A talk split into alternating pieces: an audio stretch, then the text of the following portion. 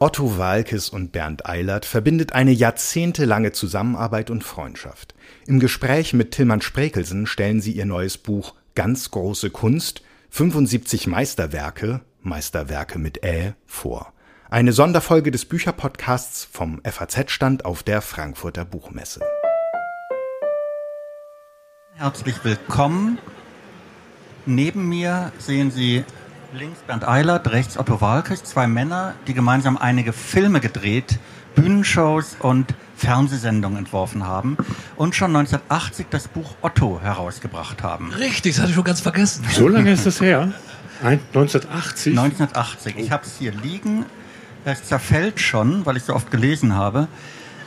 Und Hast du es beim ersten Mal nicht verstanden, so lange hat das oder? Die Leute ja. Ich habe beim fünften Mal noch nicht verstanden. Was ist? Das Buch Otto? Das war damals original gekauft. Wenn man hinten reinguckt, sieht man übrigens, erste Auflage 100.000 Stück, September 1980, zweite Auflage nochmal 50.000 Stück Oktober, die dritte nochmal 50.000 äh, November. Das, das hat uns der Verlag nie gesagt. Das ist sehr interessant. Was macht der Verlag mit dem ganzen ist Geld? Ist wahrscheinlich verjährt jetzt, oder? Das heißt, er hat das heimlich hinten reingedruckt und gehofft, ihr schlagt das nicht aus. Ne, die haben gehofft, dass wir nicht so lange äh, aushalten, so dicke Bücher zu lesen, weil über 200 Seiten, das ist ja Wahnsinn. Aber kann man so viele Dies, Bücher verkaufen? Dieses Buch hat viel weniger Seiten, das hat nur 176 oder so. Das, das ist eine ganze Menge. Aber die Bilder sind bunter, das kann ich nur sagen. Das waren andere Zeiten. Wir hatten ja damals nichts. Schwarz-Weiß. Ja, ja. ja meine. Die Älteren erinnern sich noch daran. Jedenfalls enthält es zum Beispiel die Predigt Das Wort zum Montag, das Märchen vom verzauberten Föhn, einige Live-Reportagen von Harry Hirsch. Und ungefähr in der Mitte steht Ottos Zeichenschule, beworben mit Perfekt zeichnen in sieben Tagen und dem Satz eines gewissen Erwin Michelangelo, ein Zeichner, der nicht Ottos Zeichenschule durchlaufen hat, ist wie ein Radfahrer ohne Freischwimmerzeugnis. Und ich glaube, das stimmt. Ich finde es lustig, ja. Fand ich auch lustig, ja. Aber der Zeichenkurs existiert heute noch. Es nimmt immer noch keiner daran teil. Aber eines Tages werde ich meine Schüler schon finden. Welche Zeichenschule haben Sie durchlaufen? Ich habe auf der HFPK, die Hochschule für Bildende Künste in Hamburg, Kunst studiert. Also ich wollte ursprünglich Kunstpädagogik studieren. Ich wollte Kunst studieren, aber die nahmen nur Pädagogen auf zu der Zeit. Und da dachte ich, warum nicht? Als Kunsterzieher, vielleicht funktioniert das ganz gut. Und bin während des Studiums, aber ich musste natürlich auch auf dem Pädagogischen Institut in, in Hamburg, habe ich dann die Entwicklung des westeuropäischen Schulwesens seit Beginn des 19. Jahrhunderts und so weiter studieren müssen und so weiter. Ich weiß davon gar nichts mehr, weil ich immer zwischendurch Skat gespielt habe. Aber darum geht es jetzt nicht. Sondern das habe ich durch, das habe ich überstanden. Ja. Mhm. Konnte aber während des Studiums, während meines Praktik Pädagogik-Praktikums, hatte ich, um das Studium zu finanzieren, bin ich immer in kleinen Clubs aufgetreten Dennis Pan oder Onkel Pö, wer, wer, Hamburg kennt, der weiß, dass da diese kleinen Open Mic Nights waren. Und für fünf Mark konnte man da Musik machen. Und ich wurde mittlerweile so bekannt und hatte auch schon eine kleine LP rausgebracht, sodass die Schüler in dem Praktikum mich alle kannten. Und da merkte ich, dass der Unterricht nicht mehr möglich war, wenn ich da auf, guten Tag, ich bin euer Lehrer Otto, Otto, mach uns den Tarzanruf. der Unterricht war nicht möglich, deswegen habe ich es leider abgebrochen und äh, bin dann, habe diesen Beruf eingeschlagen. Jetzt, ich weiß nicht, bin ich ein Maler, der Komiker geworden ist oder ein Komiker, der Maler geworden ist, ich weiß es nicht. War es hat mich immer begleitet. War denn die angelegt schon, hatten Sie einen sehr guten Schulunterricht im Zeichnen oder ähm, so. war das, kam das irgendwie, ich will mich Ich habe immer schon gezeichnet, als kleiner, als fünfjähriger Bub mein Vater war Malermeister, also Tapezieren und so zu Hause und er hatte ein Tapetenbuch und das obendran waren die Muster und wenn du es aufklappst, ist ja unten immer die blanken Seiten und da hatte ich also immer Unterlagen Papier zum Zeichnen. Mhm. Hatte mir einen Tapetenstift gegeben und, und habe ich da versucht dann irgendwie. Ich habe mal an einem Zeichenwettbewerb teilgenommen, das weiß ich noch, war ich glaube ich sieben oder acht. Und da habe ich ein Porträt von Albert Schweitzer gezeichnet und einmal die Gorch Fock da drin. Das ist eingereicht, aber hat man nicht akzeptiert. Das sei von einem Erwachsenen gezeichnet worden und da war ich sehr, sehr traurig. seitdem bin ich Komiker geworden. Das ist aber auch eine schwere Diskriminierung. Also als Kind erfahren zu müssen, dass man eigentlich für einen Erwachsenen gehalten werden, was Schlimmeres gibt es ja gar nicht. Das also, hat mich ja bis heute begleitet. Umgekehrt, jetzt ist es eher umgekehrt. Ne? Jetzt bist du erwachsen und wirst immer für ein Kind gehalten. Aber, aber davor gewarnt. Naja. Es wird ja immer noch vor dir gewarnt. Also ja, das ist ja auch ein großes Kompliment. Das nehme ich auch dankend entgegen. Das ist ja ganz klar. Für Komik, für Komik muss ja gewarnt werden. Und für einen Komiker ist so eine Warnung auch wieder ein Kompliment. Sonst denkst du, hast du irgendwas falsch gemacht damals oder so? Ist ja gar nichts passiert. Warum warnt keiner vor mir, genau? Warum warnt keiner vor mir? Sind die ja, das ist doch so schlimm. Das war wirklich anti Nachdem die Otto-Shows diese Warnungen hatten, hat sich sofort Harald Schmidt gemeldet und hat gesagt, dann will ich aber auch einen Warnhinweis, hat ihn auch gekriegt. Auch, und, ja, ja, hat sich sehr gefreut und, und hat auch gesagt, wenn Feuerstein das erlebt hätte, wäre er sehr glücklich. Und so haben wir gemeinsam doch... Äh, wir haben es ja noch erlebt, Gott sei Dank. Ja, wir haben es noch erlebt. Kaum war dieses Buch draußen, kaum 43 Jahre später erscheint schon das nächste Buch ähm, die ganz große Kunst mit Bildern von Otto Walkers und umfangreichen Begleittexten, an denen Bernd Eilert mitgearbeitet hat. Ganz vorn ist eine Zeichnung, und zwar ein Selbstporträt, auf dem Sie wiederum ein Selbstporträt anfertigen. Und als Modell steht der kleine Ottifant. Das war meine Frage. Das, das äh, ist der Ottifant, kann ich gleich ja, beantworten. Ja, ist eine, eine ganz eigentümliche Abstrahierung vom, ja, naja gut, das ist ja praktisch die Entstehungsgeschichte des Ottifanten, ne? das Selbstporträt. Richtig. Jetzt das doch. ist ja das, das, ja? das Ottifant, das ist das Resultat eines äh, verunglückten Selbstporträts. Ich habe also früher habe ich gezeichnet, so in der Schulzeit war ich 14, 15 und dann habe ich versucht, ein, ein Profilzeichnung von mir anzufertigen. Und es ist mir irgendwie nicht gelungen. Es gab keine Indika. Dann habe ich das versucht, irgendwie noch so ein bisschen zu vertuschen, zu verfeinern. Habe die Nase etwas länger gemacht, zu einem Rüssel umgeformt, die beiden Stummelorchen dran gesetzt, die Augen etwas vergrößert, Stummelschwänzchen, vier Beine. Und er sah aus wie ein Elefant. Und den habe ich dann Ottifant genannt. Und seitdem hat er mich bis heute begleitet. Ja, ich erinnere mich an eine, irgendeine ähm, Wetten das Show. Ich oh, glaube, ja. da. Äh, das war noch mit Frank Elsner damals. Frank Elsner. Wie war da gab es die Saalwette. Ich wette, dass der Autor es nicht schafft, eine Million Ottifanten während der gesamten Sendung zu zeichnen. Und hast du es geschafft? Ich habe die Herausforderung angenommen. Ich habe es nicht ganz geschafft. Bei 750 war, hatte ich irgendwelche Magenkrämpfe. Aber jedenfalls ging das so weit, dass wenn Frank Elsner kommt, wie viel haben Sie denn schon? Und habe ich auf, seinem, auf seiner Krawatte weitergezeichnet. Ich war nur völlig durcheinander und seinem Anzug alles mit Ottifanten. Und das war noch live im Fernsehen. Das war ne? live im Fernsehen, ja. Und, äh, und die Wette, die ich verloren habe, ich musste dafür in, in, bei Hagenbecks Tierpark den, den großen Elefanten reinigen. Die 75 Meisterwerke sind in dem Band. Die Ausstellung, glaube ich, äh, war umfangreicher, oder? Da waren so an die 200 Stück. Die, auf, die Ausstellung, die jetzt, Ausstellung von, jetzt in, in, in Bernried, genau, im Buchheim-Museum, genau. da läuft die Ausstellung, läuft da, läuft noch. noch ja. Und die vielen, vielen Bayern sind auch alle da und freuen sich darüber und sagt, der Saupreis, der friesische, der der holst den raus, ja. Und so. Das war sehr lustig, die Reaktionen festzustellen. Und die Leute sind sehr, sehr nett. Ich habe festgestellt, dass in der abendländischen Malerei die, der Ottifant leider zu kurz gekommen ist. Die, kannst du ja nicht durch die Galerien gehen, keine Ottifanten irgendwie. Und die, Pferde, Hunde, Tiger, alles mögliche, aber keine Ottifanten. Und habe ich gedacht, ich nehme mal die Entwicklung des Ottifanten in der Kunstgeschichte als Fiktion oder real. Es gab ja, es gab ja Ausgrabungen in, in, in Emden aus Friesland. Da gibt es Stein, äh, Wandzeichnungen, die wirklich Steinzeitliche. Steinzeitliche Ortifanten zeigen. Das ist unglaublich. Schade, dass wir jetzt keine Projektion haben, dann könnten wir das zeigen. Aber kann man ja, ja alles im Buch nachschlagen. Wir wird ja auch ein bisschen neugierig machen, sonst wissen Sie alles. So viele Seiten hat es ja nicht. Und so. Aber mhm. viele Bilder. Ja. 75, 75. 75 Seiten ist eine ganze Menge, da muss man erstmal durch. Zum, zum 75. Bestehen der Buchjahr. Buchmesse wird auch 75, das weißt du, ne? Wer wird 75? Die, die Buchmesse die Buchmesse wird 75 und wir haben auch ein kleines Plakat entwickelt für die Buchmesse. Stimmt. Ja. Ihr habt ein Plakat entwickelt für ja. die Buchmesse? 75 ja. Times Frankfurt Bookmess. so 75 Ottifanten, die ja, jubeln. Das, und das sind Banksy-Vorlage. Otto steht mhm. da und der Ottifant fliegt, als Otti, äh, der, das Herz als Ottifantenform fliegt mhm. in den Himmel. Das ist die am Ende, oder? Die ist der, genau. Ähnlich. Ja. Ähnlich, okay. Ist auch nur einer und nicht 75, ja, ja. genau.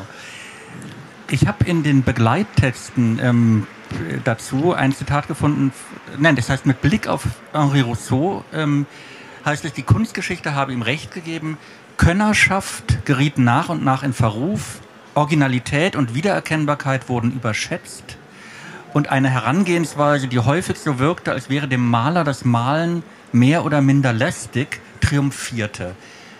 Vortreffliche Analyse. Das hat ja, Rousseau, wer mag das mal? Das hat Rousseau gesagt? Nein, das legt ihr sozusagen, das sagt ihr das mit Blick ich, auf Rousseau. Ach so, weil genau. Rousseau hat, äh, hatte großes Selbstvertrauen, der hat zu Picasso irgendwie gesagt, wir beide sind die größten Maler unserer Zeit. Ich im klassischen Stil und sie im ägyptischen Stil. Ja. Was hat Picasso geantwortet? Das ist nicht überliefert. Picasso ah. ist dann essen gegangen. Das habe ich dir erzählt. Das hast du mir erzählt, ja, deswegen habe ich mir auch gemerkt. Dann Picasso ist dann essen gegangen in ein Restaurant, sein Lieblingsrestaurant, hatte aber natürlich kein Geld dabei. Picasso hatte nie Geld dabei. Das müssen Sie aufpassen bei Prominenten oder so. Die haben nie Geld dabei, die gehen immer davon aus, nur irgendjemand wird schon zahlen. Und äh, als der Wirt dann sagte, dann können Sie mir einen kleinen Ottifanten zeichnen, hat Picasso den Ottifanten gezeichnet. Und der Wirt kam dann, war nicht ganz zufrieden und sagte, jetzt müssen Sie den Ottifanten aber auch signieren mit Picasso natürlich. Und Picasso sagte, ich wollte das Essen bezahlen, ich wollte nicht das Restaurant kaufen. ja, das stimmt. Das geht mir ähnlich. Die Stelle, die ich gefunden habe mit Blick auf Henri Rousseau, sagt ja sozusagen, Wiedererkennbarkeit schlägt Künstlertum und Könnerschaft steht im Gegensatz zu Wiedererkennbarkeit. Aber ich frage mich, ist das Buch hier nicht eigentlich der Beweis, dass Wiedererkennbarkeit, nämlich der Vorlagen und Könnerschaft des Malers, einfach ganz wunderbar harmonieren? Das klingt ja super, das muss ich mir merken. Das stimmt, das stimmt, aber es ist so, dass eine Wiedererkennbarkeit das ist ja die Basis des Humors, des, der Komik. Wiedererkennbarkeit und Überraschung. Erst die äh, Wiedererkennbarkeit und dann die Überraschung. Also, das heißt, wie Robert Gernert damals sagte, äh, äh in einen scheinbar, man schickt den, man schickt den, wir locken den, Schein, den Zuhörer in ein scheinbar stabiles Sinngehäuse, um ihn dann voll gegen die Wand krachen zu lassen. War ein großer Mann. Ja, er war ein großer Mann. Hm. Sie schreiben, ein Vermehr zu fälschen ist nicht einfach. Ein Vermehr zu fälschen ist nicht einfach. Ich fälsche ja nicht. Ich mache eine Anleihe. Fälschen gibt eine falsche Richtung vor, mhm. weil es gibt so ein sogenanntes Urheberrecht mhm. in ah, Deutschland. Ja. Und das ist der Urheberrecht in der Kunst um die künstlerische Freiheit abzusichern, gibt es einen Paragraphen, war das Paragraph 18, glaube ich. 18. Ein selbstständiges Werk, das in freier Benutzung des Werkes eines anderen geschaffen worden ist, darf ohne Genehmigung des Herstellers, des Urheber. Urhebers des benutzten Werkes verwertet und verwendet werden. Mhm. Das heißt, man muss Vermehr nicht anrufen, wenn man ja, auch, auch, bei zeitgenössischen Künstlern. Mhm. Das geht da, die alten brauchst du nicht, das kann nicht so tragisch, die letzten 70 Jahre. Mhm. Aber es geht nicht bei der Musik. Da nimmst du textliche Veränderungen vor, dann musst du der, muss der Autor das genehmigen. Das ist schon mhm. sehr interessant. Aber in der Kunst ist alles erlaubt. Mhm. Okay. Schon gibt es wieder viele Maler und ich sehe sie schon wieder kommen und die ganzen Donald Ducks und die Mickey Mäuse und überall sind sie. Ist doch herrlich. Ich modifiziere meine Frage. Das heißt, ähm, nicht das Fälschen, sondern die Anleihe nehmen bei Vermeer ist schwer. Ist schwer, weil er ist ja Meister der Technik, der malt ja auch Schichtenmalerei. Der macht ja diese, wie ich auch im, im Male, ich habe ja die Technik habe ich ja studiert. Nicht? Bei, bei Herrn Hausner, Wiener Schule damals und Herr Thiemann, Professor Thiemann, ja, der ist auch bekannt. Und, da habe ich, das geht darum, dass man nimmt eine Leinwand, ne, ich muss mal kurz mal erzählen, wie ich anfange. Ich nehme also eine weiße Leinwand mit einem Halbkreidegrund, sie grundiert und dann lege ich eine sogenannte Imprimitur darüber. Eine, und das mache ich mit Tee. Wird mit Tee gefärbt, dann bekommt es so einen altmeisterlichen Charakter, also ein Patina. Ach, Friesentee. Aus Friesentee natürlich. Den, das ist ganz wichtig. Ein bisschen mischen, ein bisschen Künstlertemperatur Umbra dabei, damit er auch die, um die Haltbarkeit ein bisschen zu gewährleisten. Und darauf ist dann die Zeichnung. Die Zeichnung wird auch mit einem Rotmaterpinsel Nummer 3 oder ein Kunst Kunstfeldpinsel Nummer 3 gemalt, halbtönisch, ne, Halbschatten und darüber, darauf äh, und da kommt die Weißhöhung, dann überall die kleinen Weißhöhungen und dann sieht das schon aus wie eine schwach entwickelte Fotografie. Und dann lege ich die Farben darüber. Tempera, Wasserfarben zuerst, das trocken, kennt man ja. Und das ist dann teils lasierend, teils deckend. Lasierend ist also transparent und dann kriegt man stoffliche Unterschiede wie Wolle, Pelz, Seide oder was immer man braucht und auch Hintergründe, eine Tiefe kriegt das Bild dadurch. Und von Schicht zu Schicht, das macht man so 20, der Goldmann mit dem Gold, das sind ja 40 Schichten oder irgendwas.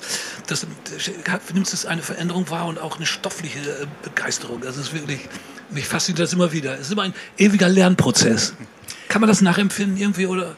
bin ich für dich ich glaube, so das war ziemlich, ziemlich, gut erklärt. Ja, aber es klingt schon schwierig, ne? Also es ist schon. Äh es hört sich schwieriger an, es ist einfach. Mhm. Muss es ja sein. Aber ich finde 40 Schichten für einen einzigen Goldhelm, das beeindruckt mich jetzt schon. Welche... Schauen Sie sich den Goldhelm mal an. ich habe ihn angeschaut. Und? Ähm, er hat mich beeindruckt, sehr golden. Sie? Also, und der Goldhelm hat Sie beeindruckt. Das ist ziemlich, ja, das zu der Zeit war die Helmpflicht angesagt, habe ich ja. Wurde in Amsterdam eingeführt werden für, ja, ja. für Radfahrer. Der, der Goldhelm, die Helmpflicht heißt das Bild, der Ortifant trägt diesen Gold. Das ist diese Mischmaltechnik, wo man wirklich den Messing-Effekt oder den mhm. Kupfereffekt, wie man um die Schärfheit des Helmes richtig auch malerisch herausarbeiten kann. Können Sie das mal fotografieren? Dankeschön. Guck mal. Das haben Sehr wir nie gut. gemacht. Hervorragend. ähm, wer ist denn leichter? Also Vermeer habe ich jetzt gelernt, Vermeer ist schwer. Ja, Äh, Fabian Schwer, wer da muss ich eine kurze Anekdote erzählen von Vermeer. Wir waren äh, letzte, letzten Wochen da war im, im Vermeer-Museum. Im Frühjahr war Reichsmuseum die, in glaub ich. Amsterdam. Und ich wollte, ich brauchte, ich habe eine, im Moment eine Ausstellung in, in Bernried. habe ich ja erzählt. Und da gibt es, wollte ich gerne, da habe ich eine Vermeer ein Vermeer gemalt und die Milchmarkt kennt man ja auch, die Dame, die die Milch ausschüttet. Und da habe ich, das habe ich mit einem Ortifanten ausgetauscht und die hat den Ortifanten so liebevoll gemalt. Ich brauchte jetzt ein Foto von mir vor dem, vor dem Original. Das Original hing ja in diesem, das hing die- etwa das Briefmarkenformat, so groß, ja. Und da standen nur etwa 450 Leute davor mit ihren Handys, klick, klick, klick, und ich kam nicht daran. Und da sagte meine Mitarbeiterin, die, ich habe eine Idee, Achtung, der Maler kommt und alles ging zur Seite. Und ich stellte mich vor das Bild und hatte, hatte das beste Foto. Und das, das, hält Foto, jetzt- das Foto ist in Bernried zu sehen, Ja. also das kann ich bestätigen und es zeigt doch eine gewisse Ehrfurcht des Publikums vor dem produzierenden Urheber, Ja. für den sie ihn hielten. Und das, insofern ist, wer mehr als Figur ist leicht zu fälschen, ein Bild von ihm ist schwer zu fälschen, sagen wir mal so. Das wäre das Fazit aus dieser Ja, das ist das Fazit, ja. Wer ist denn leichter? Wer wäre leichter zu modifizieren? Ach, ist eigentlich alles ist ziemlich einfach, wenn man weiß, wie es geht, aber es ist alles sehr schwierig und es ist ein riesen Zeitaufwand immer, diese Schichtenmalerei. Der Alprima-Maler, die können das ja, weißt du, so Ja, sind ja einige im Buch auch. Also in der Moderne wird es die doch Farbe neben Farbe aufträgst, kannst verstupsen und so, das sieht ja auch wunderschön aus, aber das ist natürlich geht schneller und wenn, wenn du Tempera nimmst, trocknet schnell. Es ist eigentlich, du musst dich mit dem Bild beschäftigen, hier wie hier der Titel zum Beispiel, hier, das hier, der Spitzweg. Spitzweg sitzt da mit der arme Poet und da habe ich dann mich da reingelegt in das Bett und der, der Hintergrund ist sehr friesisch, der Leuchtturm ist da zu sehen, dann äh, die Erstbesteigung des Chiantis, des Monte Chiantis, ja, und dann hier, da ist dann die Gitarre und da habe ich so, so neuzeitliche Sachen dazugefügt und es ist wirklich angenehm geworden. Da hängt noch ein Bild von mir. Das ist ein, ein, ein das sind zwei Be Damenbeine und der malt die, die, den Strumpf nach, der eine Ortifant. Das Bild heißt auf dem Strich. Ist mir sehr gelungen. Das hängt da. Müssen Sie sich alles ganz genau angucken. Es dauert, es würde den Zeitrahmen sprengen jetzt. Aber trotzdem freue ich mich, dass ich hier sein darf. Und ein bisschen darüber und ich zu- ja. Also hört auch jemand zu. Das ist ja das Starke dabei. Zwei Ehen habe ich überstanden, die haben nicht mehr zugehört.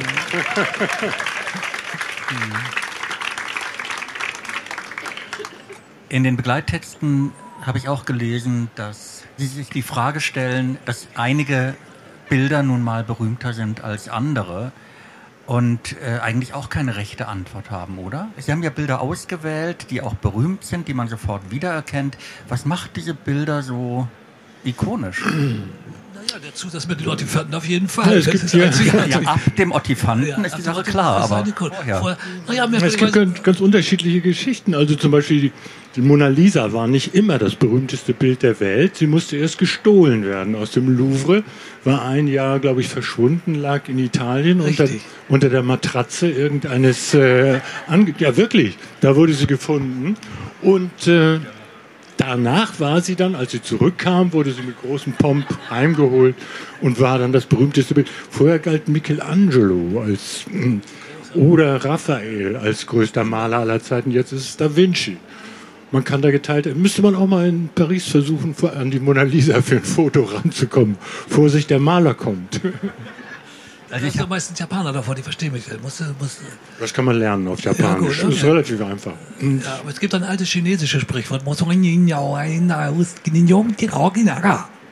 Und das heißt? ich nicht, ich kann kein Chinesisch. Ich glaube, wir sollen langsam zum Schluss kommen. wir kommen langsam zum Schluss. Äh, noch eine letzte Frage.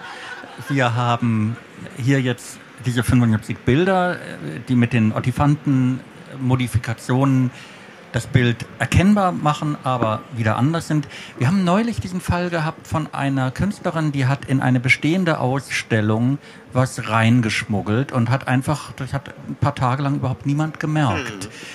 Hätten Sie Lust auf Soll ich irgendwo sowas? Orte-Bilder reinschmuggeln? Irgendwo gerne. In die Vermeer-Ausstellung wäre schwierig. Ja, ausstellen, das wäre. Aber in Düsseldorf hat zum Beispiel ein Mondrian 25 Jahre auf dem Kopf gehangen und keiner hat es gemerkt. Und dann, jetzt hängt er andersrum und ist genauso beliebt wie vorher, oder? Ja, wenn ich aber bei Vermeer eins reingeschmuggelt hätte, hätten die Leute gesagt, dann wären sie zum Vermeer gegangen, das ist ja gar kein Original Otto.